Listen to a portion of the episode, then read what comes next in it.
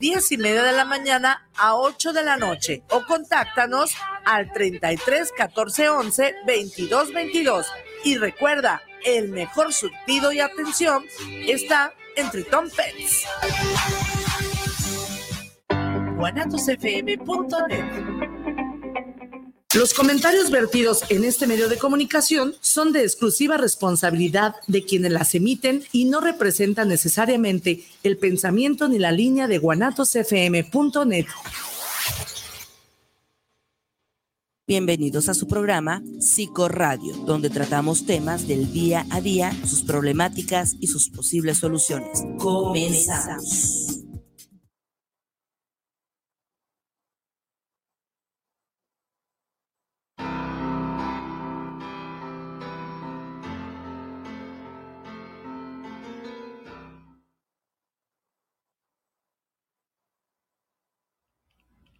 Muy buenas noches amigos. Es un gusto como siempre estar con ustedes todos los martes en este su programa de psicología, psiquiatría y salud Radio Guadalajara.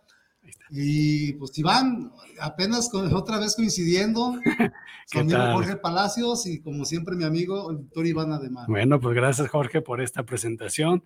Y quienes no me conozcan, quienes ya me conocen, pues yo soy Iván Gutiérrez Castañeda, médico psiquiatra, con un gusto de estar aquí en este nuevo programa de Psicología de Guadalajara, transmitiendo desde Guadalajara, Jalisco. Así es.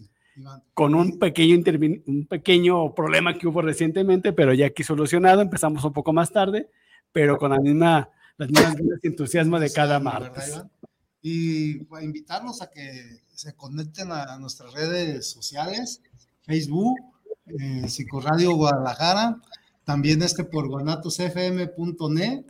Eh, y, teléfono en el estudio, Iván. Y como siempre, amigos y, amigos y amigas de Psicología Guadalajara, invitándolos a que participen, a que de manera por WhatsApp, audios, tenemos un número directo en cabina, que es el 33 17 28 01 13. 33 17 28 01 13. Disponible a partir de este momento y hasta las 9.30 de la noche, hora de Guadalajara. Y es un gusto estar aquí siempre con grandes y excelentes y profesionales invitados, Iván. Y hoy no es la excepción, Iván. No, no, pues mira, el día de hoy estamos de lujo, realmente con una invitada experta, con un tema que también eh, costó algo de, algunos mensajes con, con Dani, ahorita le pedimos que se presente. Tendremos una, una transmisión a distancia desde la Ciudad de México eh, vamos a pedirte, Dani, ¿qué te parece, Dani, si te presentas con tu nombre? Bienvenida aquí a este de Guadalajara. Bienvenida, doctora. Estamos desde acá esperándote con tu nombre y el tema de hoy, Dani. Hola, muchas gracias. Iván, ¿se escucha bien? Sí. Perfecto. Te escuchamos perfecto, doctora. Gracias. Eh, mi nombre es, eh, muchas gracias por la invitación y pues me da mucho gusto estar en uh, Guanatos FM y eh, me da muchísimo gusto este, estar en un programa de radio donde está mi alma mater, ¿no? La Universidad de Guadalajara. Claro, Dani, pues bienvenida aquí a, tu programa de Guadalajara. Quiero comentar brevemente, Jorge, y aquí en presencia de Dani, pues el currículum de, de nuestra invitada, digo, realmente creo que es importante mencionarlo. Daniela de la Rosa Tambón y su directora de atención integral del paciente del Hospital Infantil de México, Federico Gómez en Ciudad de México. Es jefe del Departamento de Epidemiología Hospitalaria, anteriormente adscrita al Centro de Investigaciones en Enfermedades Infecciosas en el Instituto Nacional de Enfermedades Respiratorias en Ciudad de México. Maestra en epidemiología por el London School of Hygiene and Tropical Medicine, University of London infectóloga por el Instituto Nacional de Ciencias Médicas y Nutrición Salvador Subirán por la UNAM, médico internista por el INS y egresada de nuestra alma mater, la Universidad de Guadalajara. Hombre, doctora, felicidades. El tema, ¿qué te parece, Dani? Digo, y sin, sin dejar a un lado eh, la, el, el, que eres vicepresidente de la Asociación Médica para el Estudio y Control de Infecciones Asociadas a la Atención de la Salud. Dani, bienvenida. ¿Qué te parece si nos presentas el tema a todos nuestros amigos y amigas de Psicora de Guadalajara? Claro que sí. Este, pues el tema ciertamente no es, no es psicológico, aunque sí es de salud. Y, sí, y, sí puede tarde o temprano impactar en la, en la psique por todas las, las alteraciones que puede llevar. y es eh, acerca de las bacterias resistentes. ¿Qué, qué tan grande es el problema? ¿Qué, qué podemos hacer? Porque mm, pues realmente ya es, ya es un problema de, de salud pública incluso. Este es el tema. Eh, nos, eh, nos, pusimos de acuerdo con Iván en este tema porque, pues bueno, está de todas las causas de muerte a nivel mundial, eh, la en tercer lugar de, de, muertes se asociaron a bacterias multidrogo resistentes, ¿no? para darnos una idea de lo que esto significa, las, las bacterias multidrogo resistentes se han asociado o han ocasionado la misma cantidad de muertes que el COVID. Ahí está el punto. Ajá, para que nos, nos demos cuenta del impacto de esto, ¿no? Oye, Dani, cuando tú nos hablas de bacterias resistentes, específicamente, ¿a qué te refieres? ¿O, o qué este término, cómo se puede entender de una forma más, más coloquial, ¿no? ¿Qué es una bacteria resistente? ¿Cómo se hace resistente una bacteria? Sí, sí. En realidad son organismos resistentes, pero los que, los que más se han estudiado y tienen mayor carga epidemiológica son las bacterias. O sea, ya escuchamos de virus, virus y ya como que aprendimos que era un virus, ¿no? Pues ahora tenemos que aprender lo que son las bacterias. claro. Fíjate, Dani, que mientras se hizo la difusión del programa, se recibieron muchas dudas y mensajes previos al programa en ese sentido, ¿no? Que compartían las personas experiencias de, oye, es que mi papá falleció de una bacteria resistente, ¿no? Y, sí. Y siempre quedan como estas dudas. ¿Qué nos puedes tú decir de esto, Dani? ¿Cómo las podemos identificar, doctora? Y, en el, el, sentido de que, de que ya haya recibido mensajes de, de, WhatsApp al respecto, pues va de acuerdo con lo que con lo que acabamos de comentar, ¿no? Que son altamente frecuentes la mayoría de nosotros, si no todos, o hemos tenido una, o hemos sabido de alguno que la tiene, o hemos tenido cerca uno, o hemos tratado a alguien que lo tiene, si somos personal de salud. Y bueno, sucede lo, lo siguiente. Eh, una bacteria es microscópica, al igual que un virus, eh, y se trata con antibióticos. Y las bacterias crecen, se reproducen, mueren y evolucionan mucho más rápido que los seres humanos. Entonces, si una bacteria se, está medio tratando con antibióticos o, eh, o está recibiendo algunas dosis no, no, muy buenas del antibiótico, eh, puede, por decirlo de alguna manera, este, decirle a sus hijos o cambiar su composición genética para que los hijos de esa bacteria, la, progenie de esa bacteria sea resistente al antibiótico. Por un lado.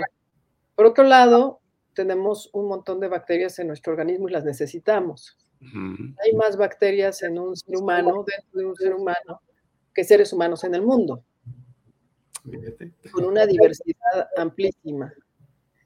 Eh, y, las necesitamos, las necesitamos. Si no tuviéramos bacterias este, en, el, en el tubo digestivo, por ejemplo, este, pues no procesaríamos igual los alimentos. Eh, en la vagina hay lactobacilos que evitan tener infecciones, hay bacterias aprofitas de la piel, de la boca, etc. Con ellas podemos vivir bien. Pero ¿qué pasa cuando tomamos un antibiótico? El antibiótico va a ir a todas las bacterias todas las bacterias de cierto tipo, ¿no? Eh, usted necesita antibiótico por un motivo, X motivo, ok. Ese antibiótico va a ir a su comunidad de bacterias, a la bacteria que le está haciendo daño, claro, pero también a su comunidad de bacterias. Y entonces usted va a estar, o vamos a estar, tomamos antibióticos, para que tomamos antibióticos, estamos haciendo que nuestras bacterias, las que viven con nosotros, las que son buenas y son nuestros amigos, empiecen a hacerse resistentes. O estamos matando a un grupo de bacterias, por decir buenas, y empiezan a salir otras bacterias malas o difíciles de tratar. Entonces, en el momento que tengamos, por ejemplo, una infección de vías urinarias, que generalmente proviene de las mismas bacterias que tenemos este, en, el, tubo digestivo, en el colon específicamente Escherichia coli, pues ya no vamos a tener una bacteria, una infección sencilla, ya vamos a tener una infección muy complicada y difícil de tratar. Entonces, este, muchas veces como médicos, eh, pues damos antibiótico a muchas enfermedades que no son causadas por bacterias, ¿no? Claro. El, el, eh, el, el ejemplo eh, típico es una persona que nos llama por teléfono que viene por fiebre de un día. La mayoría de fiebres de un día no requieren antibiótico. La mayoría se van a curar solas. Eh, y también como pacientes presionamos o se presiona mucho al personal de salud, al médico, para exigir antibiótico hemos escuchado muchas veces, no, qué mal médico. Yo he tenido como infectóloga pacientes, por ejemplo, con COVID. Doctora, vengo con usted porque el médico fue muy malo, no me dio ni antibiótico. no me recetó ningún antibiótico. El COVID es causado por un virus y no había ninguna necesidad de antibiótico. Entonces, eh, requiere de un esfuerzo grande por toda la comunidad médica para repasar y ver que la inmensa mayoría de las infecciones, sobre todo este, infecciones respiratorias, de vías respiratorias altas, sobre todo en adultos, y la mayoría en niños, van a pasar con antibiótico o sin antibiótico. Y se requiere una concientización muy grande de cada uno de nosotros, como pacientes, como mamá de pacientes, como papá de pacientes, este, para no exigir el antibiótico. El antibiótico se da si el cuerpo no pudo con la infección, si es una infección grave, si es una infección bacteriana, que ya sabemos que algunas infecciones definitivamente son bacterianas, ¿no? Eh, los antibióticos han sido muy buenos y han llegado a salvar, a evitar miles de muertes, a mejorar la esperanza de vida, pero tienen sus indicaciones. Este, mm, entonces, eh, tenemos que poco a poco, o de una vez por todas, desde hoy, quien escucha este programa, Pensar que un antibiótico no me va a curar de todo lo que parezca una infección. El 80% de las infecciones curan solas. Eh, va a ser más barato, va a ser mejor y sí, a lo mejor si al segundo o tercer día no se me quita la fiebre o al segundo o tercer día o, o desde el principio o, o bueno, al segundo o tercer día empiezo con picos más altos o bueno, si desde el principio tengo fiebre, convulsiono, tengo fiebre muy alto, tengo un absceso aquí, bueno, ya esas son otras cuestiones. Estoy hablando del, común de las infecciones. Este, pues no exigir el antibiótico. De hecho, debíamos cambiar nuestra conducta como, como población a exigir el no antibiótico, ¿no? Y este antibiótico, esto que me está dando, ¿es antibiótico? Ya lo hacen las farmacias. Si es antibiótico, necesita receta. Oiga, ¿y esto es antibiótico? porque, porque en realidad es una epidemia alarmante y creciente la multidrogoresistencia. Doctora, y sí, yo creo lo, también lo más alarmante y preocupante es la automedicación, ¿no? Que ahorita usted está hablando de cuando exigimos al médico tratante. Cuando vamos a consulta. A consulta, pero la automedicación. Y sí, efectivamente, ahorita te requieren una receta, pero ¿cuántos no tienen ahí medicina guardada y entre... O hacen sus acuerdos, ¿no? O hacen sus acuerdos con proveedores o con eh, gente que vende antibióticos. Digo, lo sabemos. Sí.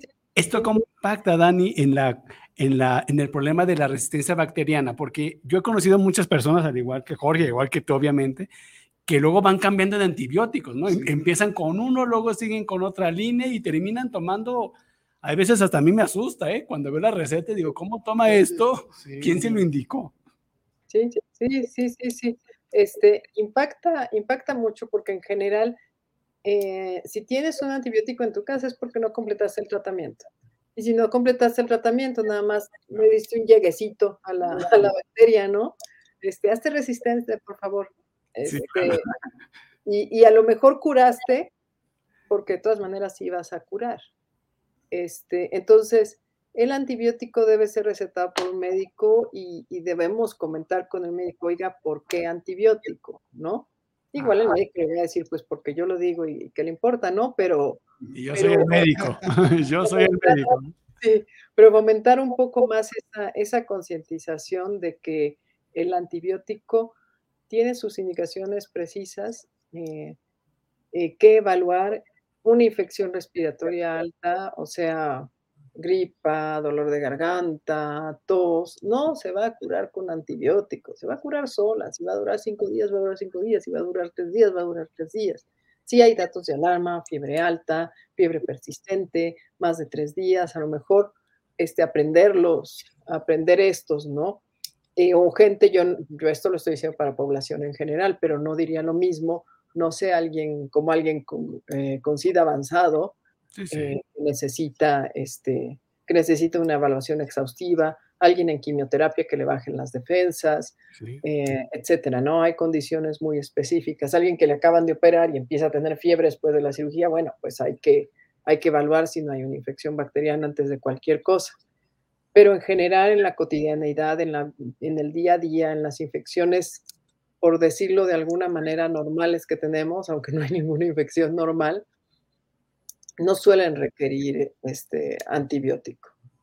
Y solamente por la entrevista clínica en la consulta, doctora, eh, se puede eh, suponer o notar que, eh, está enfermo por una bacteria o tiene que hacerse análisis clínicos de laboratorio. Muchas, muchas infecciones tienen, tienen ya el cuadro clínico, muchas infecciones bacterianas tienen ya el cuadro clínico muy específico, ¿no?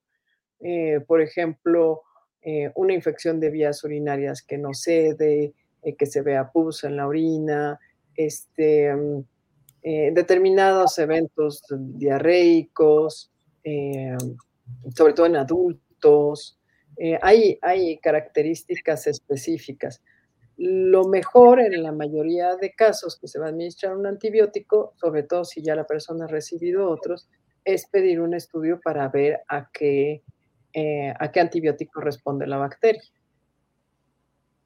Y, estos estudios obviamente ya están, eh, los pide pues ya un personal médico, ¿no? Ya, ya. Claro, claro, claro, un personal este, médico, cualquiera se los puede hacer, pero en general eh, los cultivos, antígenos, este, PCR, etcétera, los pide un personal médico.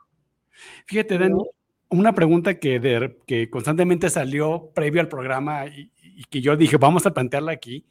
Quizás hablamos de antibióticos, hablamos del uso de antibióticos, pero a mí me preguntaban y yo quisiera preguntarte a ti, Dani, para que con tus palabras nos expliquen más detalle, ¿cuál es la función específica de un antibiótico? Es decir, es matar a la bacteria. ¿Qué función hace en específico el antibiótico? Porque fue una pregunta que repetidamente me, me estaban haciendo previo al programa. Sí, sí. El, este, el, el, uso correcto de los antibióticos está destinado a matar la bacteria que está ocasionando una infección.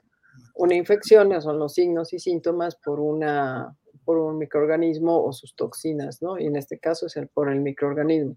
Lo que hace, bueno, quiere decir microorganismo, quiere decir, este, en este caso, quiere decir bacterias, aunque puede incluir hongos, este, parásitos, este, eh, virus lo que hace el antibiótico es matar a todas las bacterias de ese tipo a las que sean susceptibles.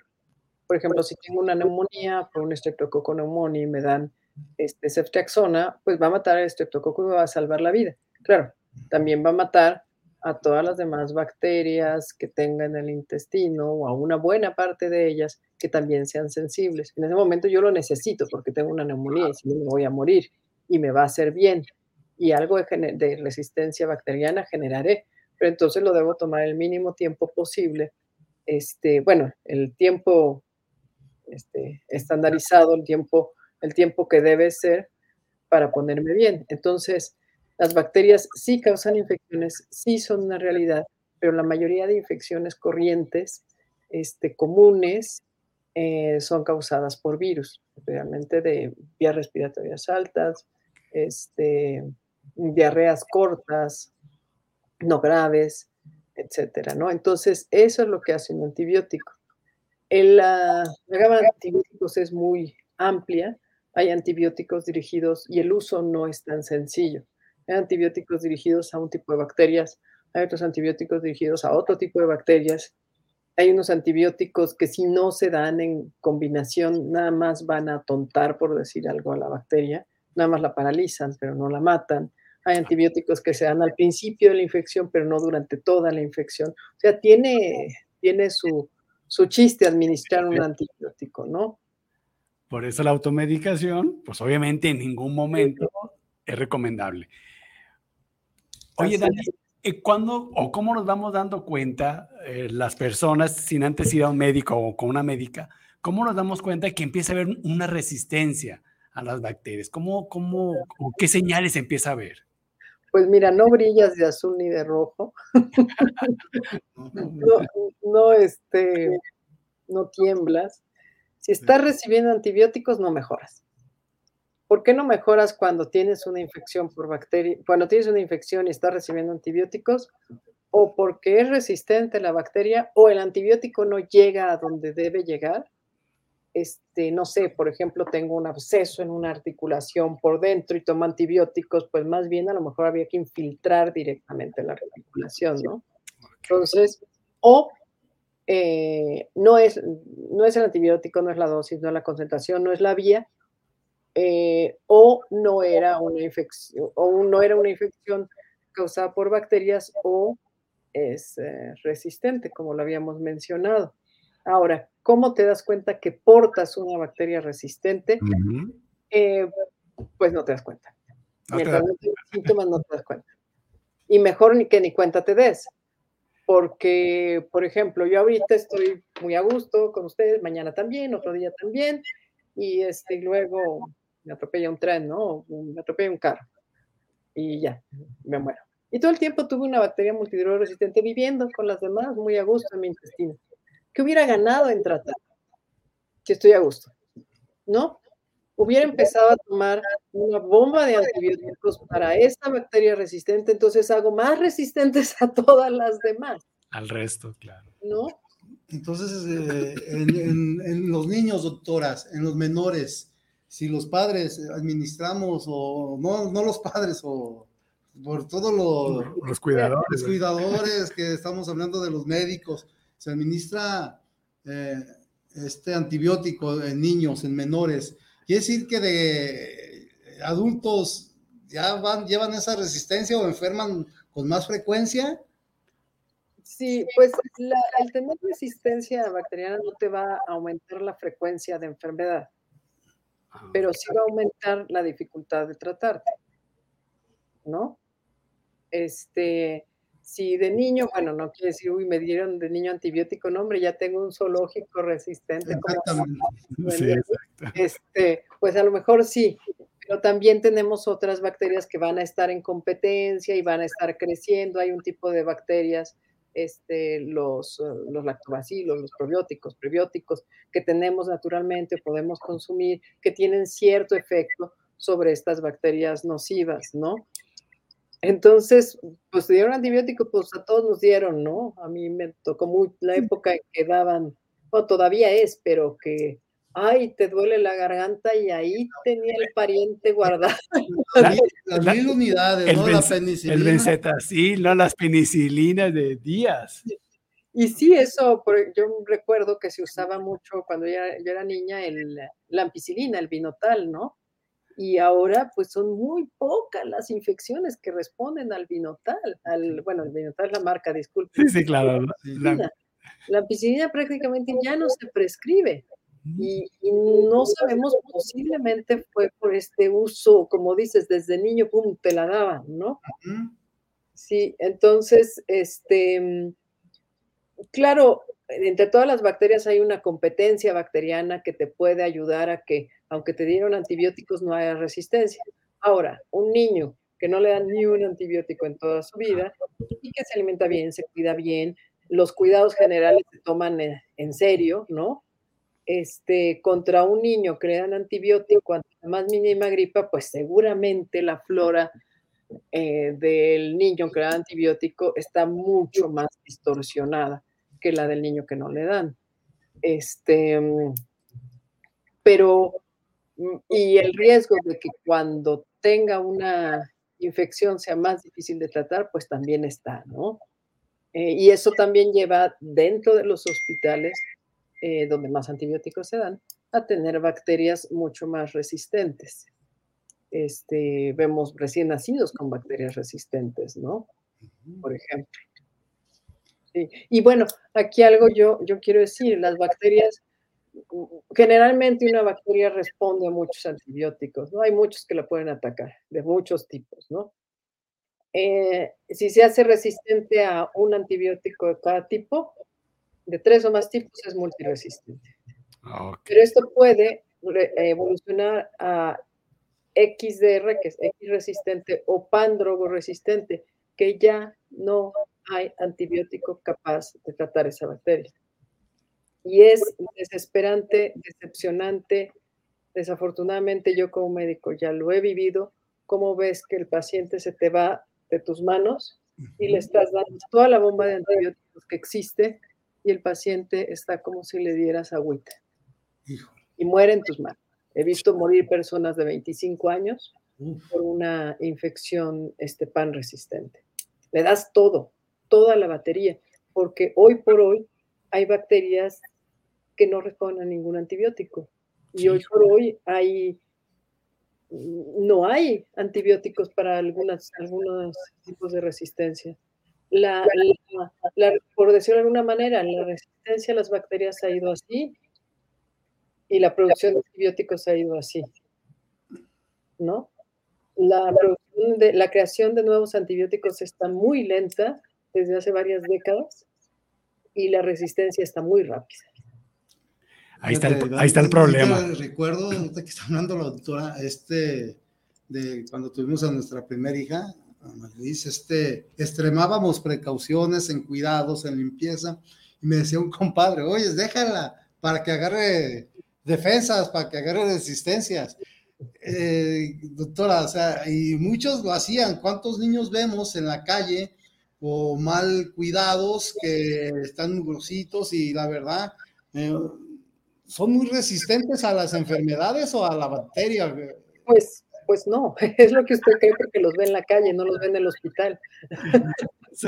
Yo, yo trabajo en un hospital que el 60% de los niños están en pobreza extrema y, ciertamente no es, no es saludable el mejor sinónimo de la pobreza extrema, ¿no? Eh, hay que llevar medidas de higiene, totalmente, eh, higiene de manos, o sea, parte de evitar la resistencia antibiótica es evitar infectarnos. ¿no?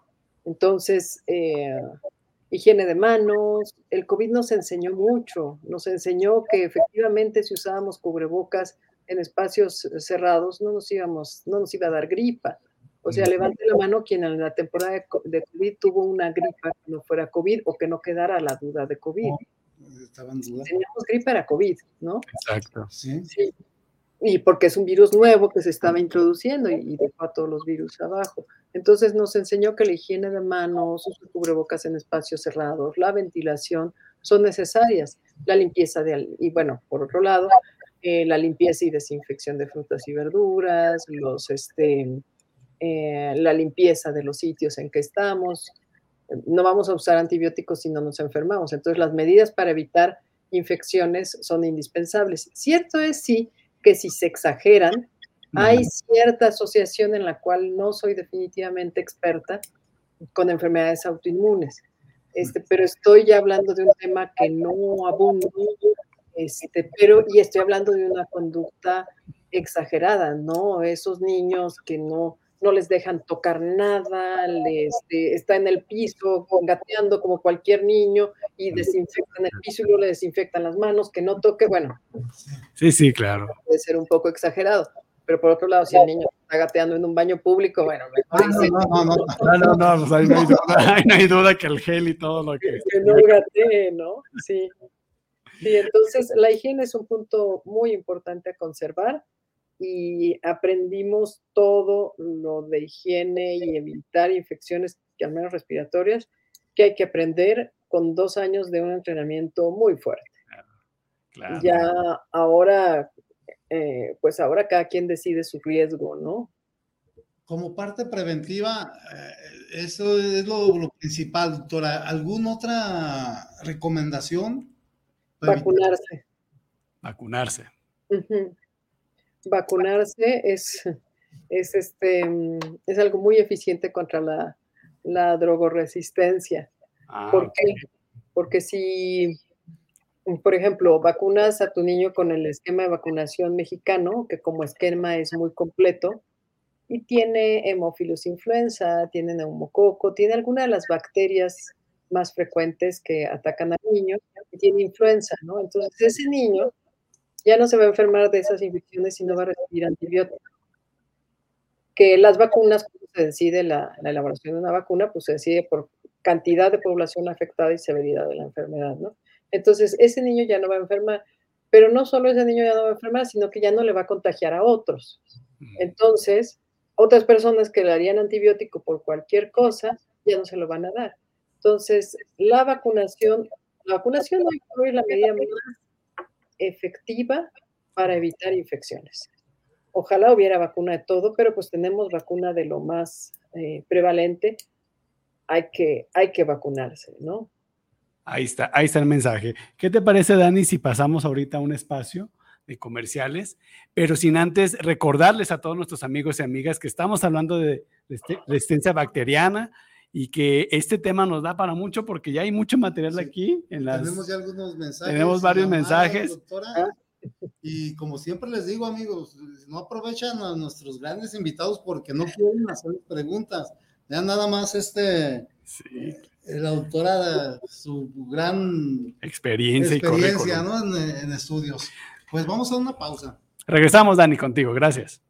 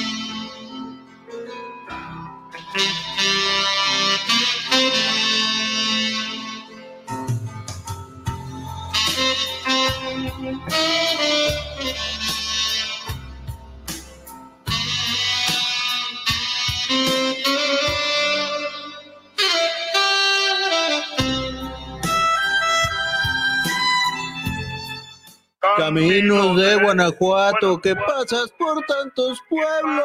Ay, qué inspirado vienes. Esta semana nos fuimos a la cuna de José Alfredo, Guanajuato. Así es, nos pondremos quijotescos con el Festival Cervantino. Además, el Grupo Elefante. Y platicaremos sobre la importancia del Día Internacional de los Cuidados Paliativos. Somos sus amigos Fernanda Tapia y Sergio Bonilla. Los esperamos en la hora nacional, el sonido que nos hermana. Esta es una producción de RTC de la Secretaría de Gobernación. Gobierno de México. La prevención patrimonial no es un juego. Por ello, en Amasfac, Asociación Mexicana de Agentes de Seguros y Fianzas AC, creamos valor con agentes profesionales de seguros y fianzas certificados. Acércate a tu agente profesional certificado en Seguros de tu Estado. Contáctanos en www.amasfac.org.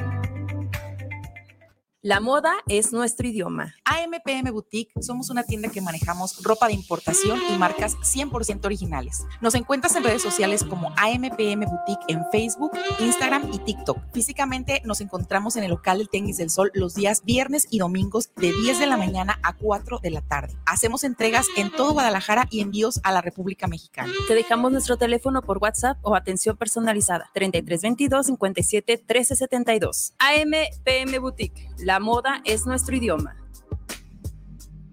Casa Aramara, un lugar mágico en el tradicional Tianguis Cultural en Guadalajara, frente al Parque Agua Azul. Visítanos y encontrarás cuarzos, armonizaciones, esencias curativas, lectura de cartas y mucho más. Te esperamos todos los sábados de 10 de la mañana a 4 de la tarde. Casa Aramara, donde te recibimos con los brazos abiertos.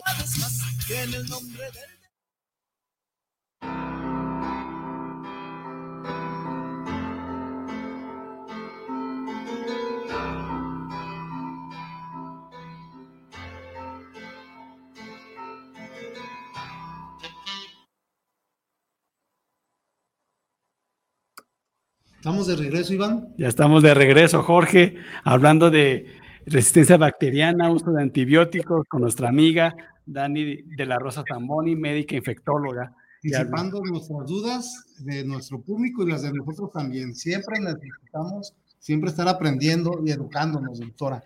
Y mire, por aquí me permito leer unos mensajes. Carla Muñoz, un saludo a nuestra amiga Carla Muñoz. Saluditos. Nos manda saludos, nos escucha desde Trequepaque, que está muy atenta escuchándonos. Eh, Fabiola Elvira, este, dice eh, que el tema, qué tema tan importante, porque como enfermos siempre decimos, déjame, doy una buena impregnada de, de antibiótico y me alivio de volada. Y no, también nos comenta que está comprobado que algunas infecciones de oído, eh, generalmente con sin antibiótico, con antibiótico, no, que siete días después cede, doctora.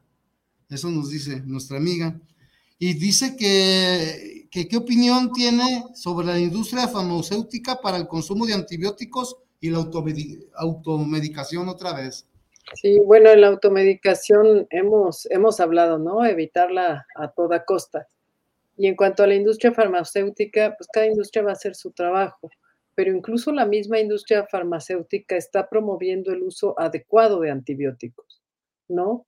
Eh, yo, yo no estoy en la industria, eh, pero creo que no puedo mencionar aquí nombres de industrias grandes que son a la vez productoras de antibióticos, pero promueven tratamientos serios y extensos para evitar la, el mal uso de antibiótico. Yo pienso que de alguna manera pues no le conviene a la industria tampoco tener resistencia a los antibióticos que está produciendo, ¿no? Este, sí. Eso es lo que... Perdón, Dani. No, no, no. Eso, eso es lo que opino. Y sí, no automedicarse desde ningún sentido, ¿no? Resistencia a antibiótico, este, efectos adversos de los medicamentos. Debemos saber que todo medicamento tiene efectos adversos, no hay uno que no. Y no ser tan desesperados, ¿verdad, doctora? Porque uno a veces como familiar y para que pronto, como bien lo menciona Fabiola, ¿no? Quiero estar bien y me, medico, voy en antibiótico. Oye, Dani, que comenta nuestra amiga Fabi, que un saludote hasta Texas, nos comenta esto de la impregnada de antibióticos, ¿no? O sea, como si me tomo una cantidad de por días, que digo, obviamente esto no es benéfico, ¿no? Pero ¿tú qué opinas sobre este comentario? Esto de impregnarse de... La, la, impregnada de antibióticos sí existe para determinadas enfermedades, ¿no? Este, el antibiótico se da en, pero determinadas enfermedades y determinados antibióticos. Este, se da en dosis más altas los días iniciales, pero estamos hablando en general de pacientes hospitalizados o de antibióticos que tiene un médico que prescribir pocos antibióticos, este, eh, quizás de los más comunes es la citromicina, pues al principio es en una dosis más alta y a eso se le puede llamar impregnación, ¿no? Pero, pero en realidad yo creo que es más una palabra bonita que se oye así, me impregno y me curo, ¿no? Así. O, estoy protegido de, todo. ¿no? Yo, yo voy a más o menos repetir algo que, que dijo la no lo voy a repetir como, tal, porque no recuerdo como tal, pero sí el concepto, la, la anterior presidenta de la, de la OMS. Este, ella eh, dijo, si la encuentro, pero bueno, que el, el, ah, el uso desmedido de antibióticos puede llevarnos a una era de que las, en que las infecciones más simples vuelvan a ser nuevamente letales. Esa es una frase fuerte. Eh, hace mucho que no vemos a alguien morirse por, por una herida, ¿no? Este, eh, alguien morirse por, por fiebre por ya hay, ¿no? Vamos, pero, pero este, pero ya hay cada vez menos. Eh, si visitamos cementerios muy antiguos, podemos ver familias completas que murieron el más viejo a los 40 años, que era por infecciones, no había antibiótico. Entonces, debemos cuidar las balas que tenemos para utilizarlas cuando sea necesario, si no, ya no vamos a tener con qué luchar. y sí, un absceso en la boca, pues ya por más antibióticos que te dé el dentista, si se deja esto progresar, literalmente te mata, ¿no? Literal. Claro. Un saludo a Niño Pérez Felipe, Aurora Pérez, a Maggie, pues estos son mi familia. Un saludo, qué bueno que también nos están siguiendo. A Crescencio Castañeda también por aquí. Jorge Enrique Mancera también, Dani, manda muchos saludos al programa desde Tehuacán, Puebla. Fíjate, desde Puebla, saludos hasta Puebla, Jorge. Andrés Alvarado también manda saludos desde Eagle Pass, Texas. Desde Texas. José Luis Martín, saludos desde la colonia americana, acá en Guadalajara. Dice que importante que están tocando un gran programa. Un saludo por llevar este interesante tema de las bacterias. Fíjate, Dani, que esto me hace pensar, sí es cierto, creo que en los últimos años se ha hablado mucho de virus, de virus, pero de bacterias, creo que el campo de la información a nivel, a, nivel general es, es, menos. Y esto que menciona la doctora, ¿no? Como ya este, pues el antibiótico nos ha salvado de antes de esas muertes que decía tan prematuras, doctora, pues este ya lo vemos como algo, no sé, pues normal, ¿no? Que hay la curación. Fabiola Cruz, también muchos saludos. Saludos a la doctora Daniela y a los aquí presentes. Alfredo Rodríguez, me interesó el tema de bacterias. Aquí también comentan el tema destacado, ¿no? Sobre el tema de bacterias. Fíjate que sí, yo me di cuenta que este tema empezó a generar más dudas. Dani, sobre adultos mayores, obviamente aquí nos preguntan qué tan conveniente es el uso de antibióticos al inicio de una infección urinaria repetitiva. Sí, bueno, en adultos mayores en general estamos hablando de personas ya con sistema inmunológico muy bajo, ¿no? Eh, hay la inmunosenescencia, que es más o menos, quiere decir que el sistema inmunológico envejece y ya no es tan eficiente. Entonces, el uso de antibióticos es distinto en adultos mayores que, que, en la población que no son adultos mayores. Entonces, lo más recomendable de aquí es eh, consultar a su médico. Yo me podría atrever a opinar que si son infecciones de vías urinarias recurrentes, no graves, ya es hora de hacer un urocultivo eh, y esperar los resultados para ver qué, antibiótico está indicando. Si no, pues vamos a estar nada más dándole a, las bacterias más comunes y, y que no necesariamente sean las que tenga esta persona y, también eh, siempre hay que pensar en tratamiento y prevención al mismo tiempo. Entonces, también pensar eh, cómo evitar estas infecciones recurrentes. No sé, en, mujeres eh, puede estar desde la forma de cómo secarse, de cómo asearse, este, la sequedad vaginal, algunas otras cosas que se pueden tratar. en hombres y mujeres, el orinar frecuentemente, en ambos si es que hay alguna sonda, alguna cosa. Entonces, una infección a la vez que se piensa cómo se trata, se piensa cómo se, se previene, sobre todo una infección recurrente. Hidratación adecuada, orinar frecuentemente, etcétera. El uso del el, cambio frecuente del pañal si es que no hay, si es que hay incontinencia. Bueno, pueden ser tantas cosas las que puede tener un adulto mayor. Claro. Quiere decir, Dani, que estamos en un panorama aquí en México de, una alta frecuencia de este problema de infecciones bacterianas resistentes. En todo el mundo. En todo el mundo. El panorama es mundial, desafortunadamente. Eh, mientras más altos sean los, los recursos, son menos, es menos, menor la proporción de multidrogos resistentes.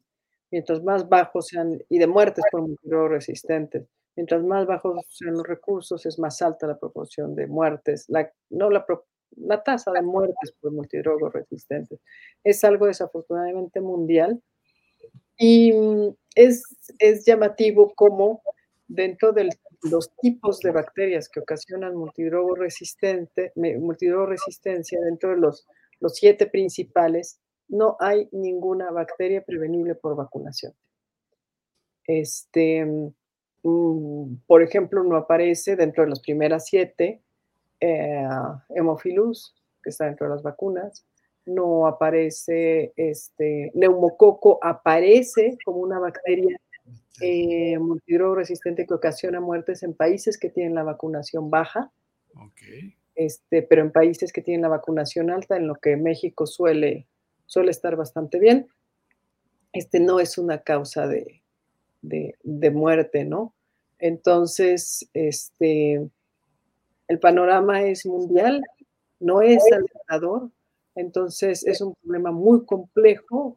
Platicamos fuera de, de este, del aire que, que también el, el, uso de antibióticos en el ganado, en los pollos, este, eh, también se asocia a resistencia, una carga mucho mayor que la que podemos ocasionarnos nosotros con, los, con la automedicación y con todo lo que ya hablamos. Entonces, como sociedad, a lo mejor es otra cosa que debemos hacer, ¿no?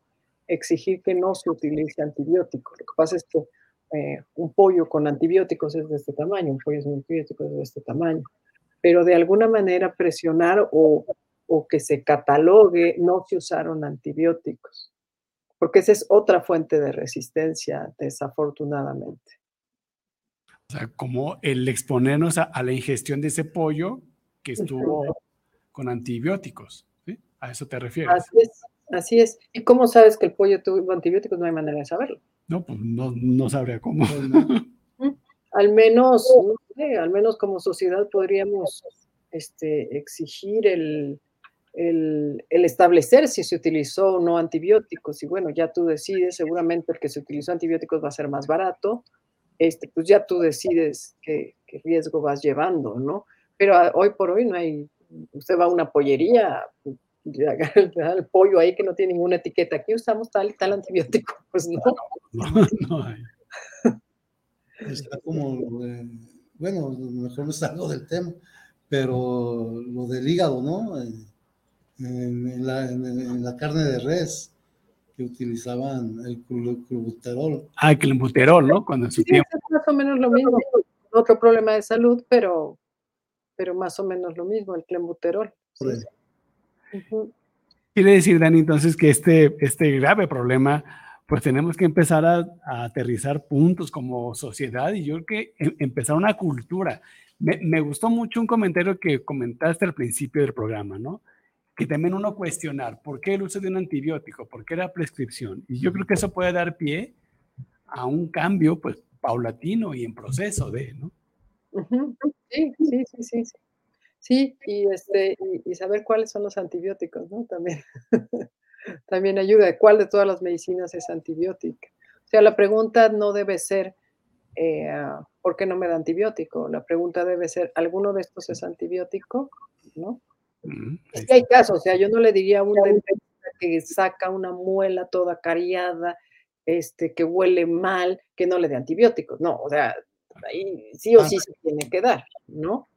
Este, y hay otros casos muy específicos que, bueno, creo que lo hemos comentado ya eh, varias, varias veces. Claro.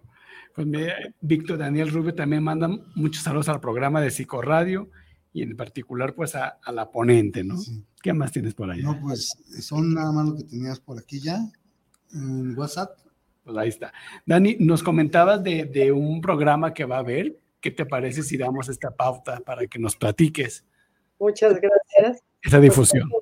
Tengo el, gusto de ser vicepresidente de la Asociación Mexicana para el Estudio de Infecciones Nosocomiales. ¿Cuáles son las infecciones nosocomiales? Las que se adquieren dentro del hospital, ¿no? este, las que no tenía presente ni el paciente ni el personal de salud antes de ingresar al, hospital y en gran proporción son multidrogos resistentes hablando del tema.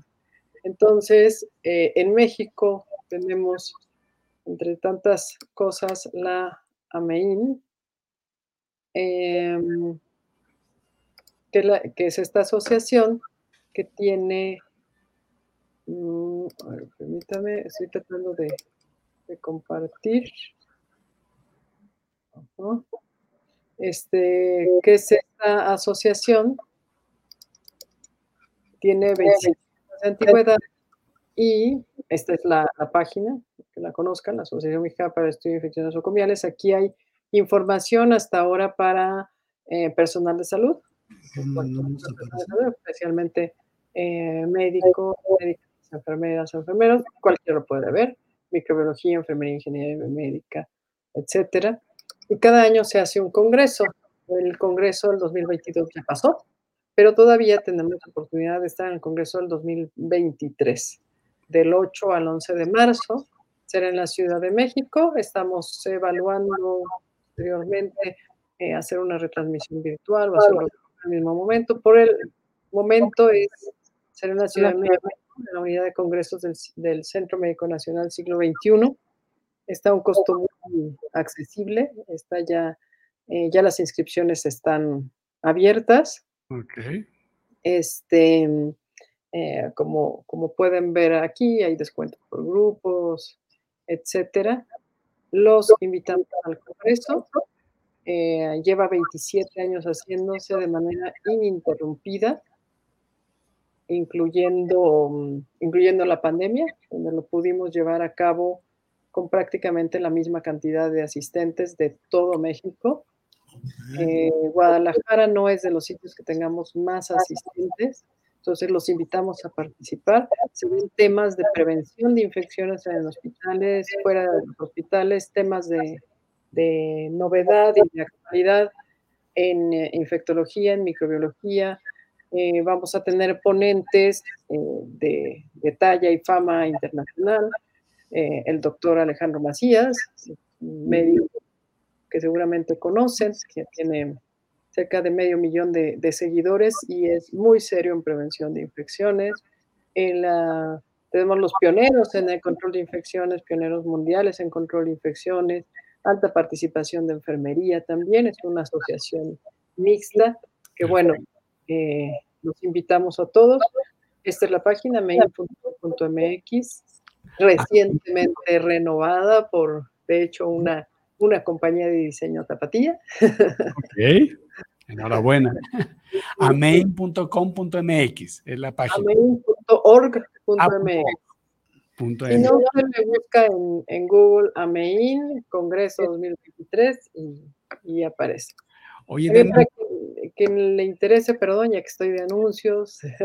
Claro, pues ahí está.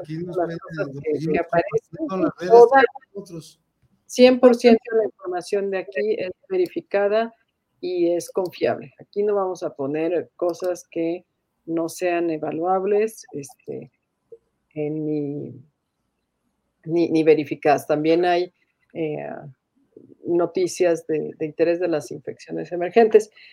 Y también con la UNAM, el Hospital Infantil de México, el Instituto Nacional de Nutrición y Children's Hospital, tenemos un diplomado virtual de control de infecciones. Están todos cordialmente invitados. Según yo estábamos compartiendo la página, ¿se le compartió? No, no la podemos ver, pero ¿qué te parece si nos dejas el, e, enlace y nosotros aquí lo, compartimos? Yo aquí hablando y dándole vueltas a la... No te preocupes. Oye, Dani, como una pregunta antes de ya de, dar por cierre el programa, ¿en qué momento se busca a un infectólogo o en qué momento interviene un infectólogo en este tema de las resistencias bacterianas?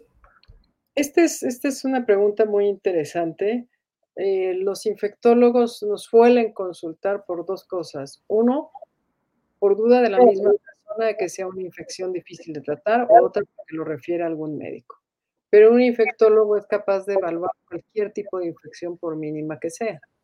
Y claro, infecciones recurrentes, multiresistentes, fiebres recurrentes, fiebres que no se quitan, etcétera, pues es el meollo del trabajo de un infectólogo. Un infectólogo tiene por formación, aquí en México, tiene eh, todo medicina interna e infectología. Entonces, en ese sentido, pues puede tratar, en el caso de infectólogo de adultos y en el caso de infectólogo de niños, pues tiene toda, toda este, pediatría y y este, e infectología. Entonces, eh, consúltenos cuando quieran, no, no pasa nada, nos consultan por infecciones más sencillas, aunque en general suele ser cuando, cuando ya pasó múltiples esquemas, se duda mucho, etcétera. Pues ahí está la respuesta, ¿no? Pues Carla Rosales, muchos saludos al programa y también mandamos muchos saludos a Carolina Cervantes, ¿no? Quienes están siguiéndonos. Sí, aquí Carolina Cervantes nos pregunta que cuándo le toca de nueva cuenta al psicólogo Federico Topete. El 11 lo vamos a tener aquí, Carolina. El 11 de octubre. El 11 de octubre. Pues Dani, eh, muchas gracias. ¿Qué te parece si nos das un, última, una conclusión final para cerrar el, programa de hoy aquí a nuestro público de Psicorrea de Guadalajara? Pues muchas gracias. La información final sería, em, hay que sacarle lo bueno a lo malo. Y lo bueno es que aprendimos mucho para evitar infecciones por medidas de higiene, higiene de manos, alcohol, evitar espacios cerrados, higiene de alimentos, etcétera. Apliquémosla para no infectarnos. Una vez infectados, eh, no exijamos antibiótico a la primera de cambio y pongámonos todas las vacunas que tenemos autorizadas, ponernos para evitar infectarnos. Eh, la multidoresistencia es tarea de todos. Eh, el evitar el uso indiscriminado de antibióticos es igualmente tarea de todos. Muy bien, doctora. Pues muchas gracias, doctora, por habernos dado este tema de gran interés que por aquí nuestros amigos eh, que nos siguen semana a semana eh, se ve el interés que tuvieron el día de hoy, ¿no? Dani, pues muy, agradecido, muy entusiasmado por saludarte a la distancia. Un abrazote hasta la Ciudad de México.